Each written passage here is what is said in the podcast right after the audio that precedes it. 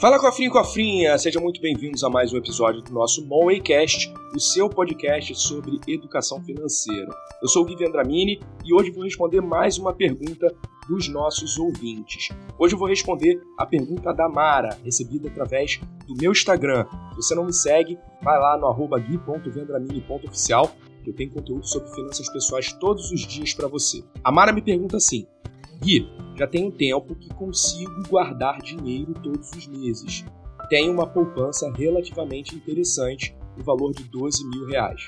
O que você recomenda para ser o meu primeiro investimento? Bom, vamos lá, Mara. O que você tem que entender é o seguinte: toda carteira de investimento, qualquer que seja o investidor, ela vai ser composta, digamos assim, por três caixinhas. A primeira caixinha é a caixinha da reserva de emergência, e as outras duas caixinhas são caixinhas de investimentos do tipo renda fixa e caixinhas de investimento do tipo renda variável.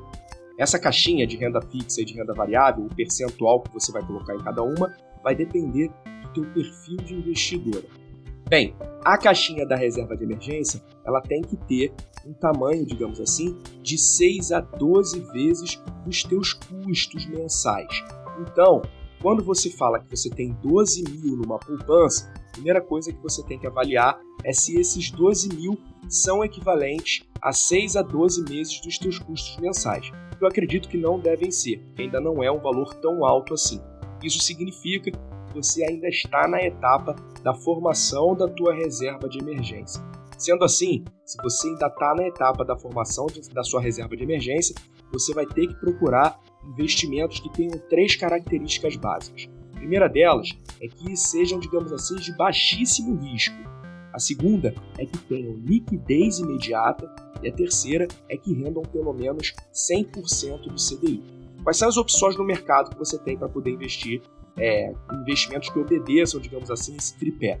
Ou você pode começar pelo Tesouro Selic, que eu gosto muito. O Tesouro é o investimento mais seguro do Brasil. O Tesouro Selic vai render aí em torno de 100% da, do CDI, porque a taxa Selic é muito próxima do CDI. E no Tesouro também você tem a liquidez diária.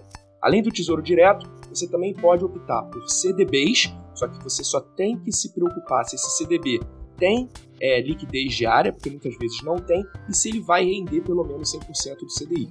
Ou então, uma maneira mais prática é você pegar esse teu dinheiro e deixar ele numa conta remunerada de um banco digital, como por exemplo a Nuconta.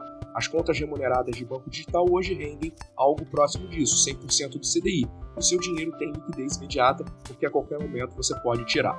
Qual que eu gosto mais das três opções? Eu gosto mais do Tesouro Selic, porque para você investir no Tesouro Direto, você tem que abrir conta numa corretora independente. Isso já é o primeiro passo para depois de você formar a sua reserva de emergência, você investir nas outras duas caixinhas que eu comentei, de acordo com o seu perfil de investidora. Então já vai ser um passo importante que você vai dar nessa tua virada de chave, em tirar o dinheiro da poupança e começar a investir.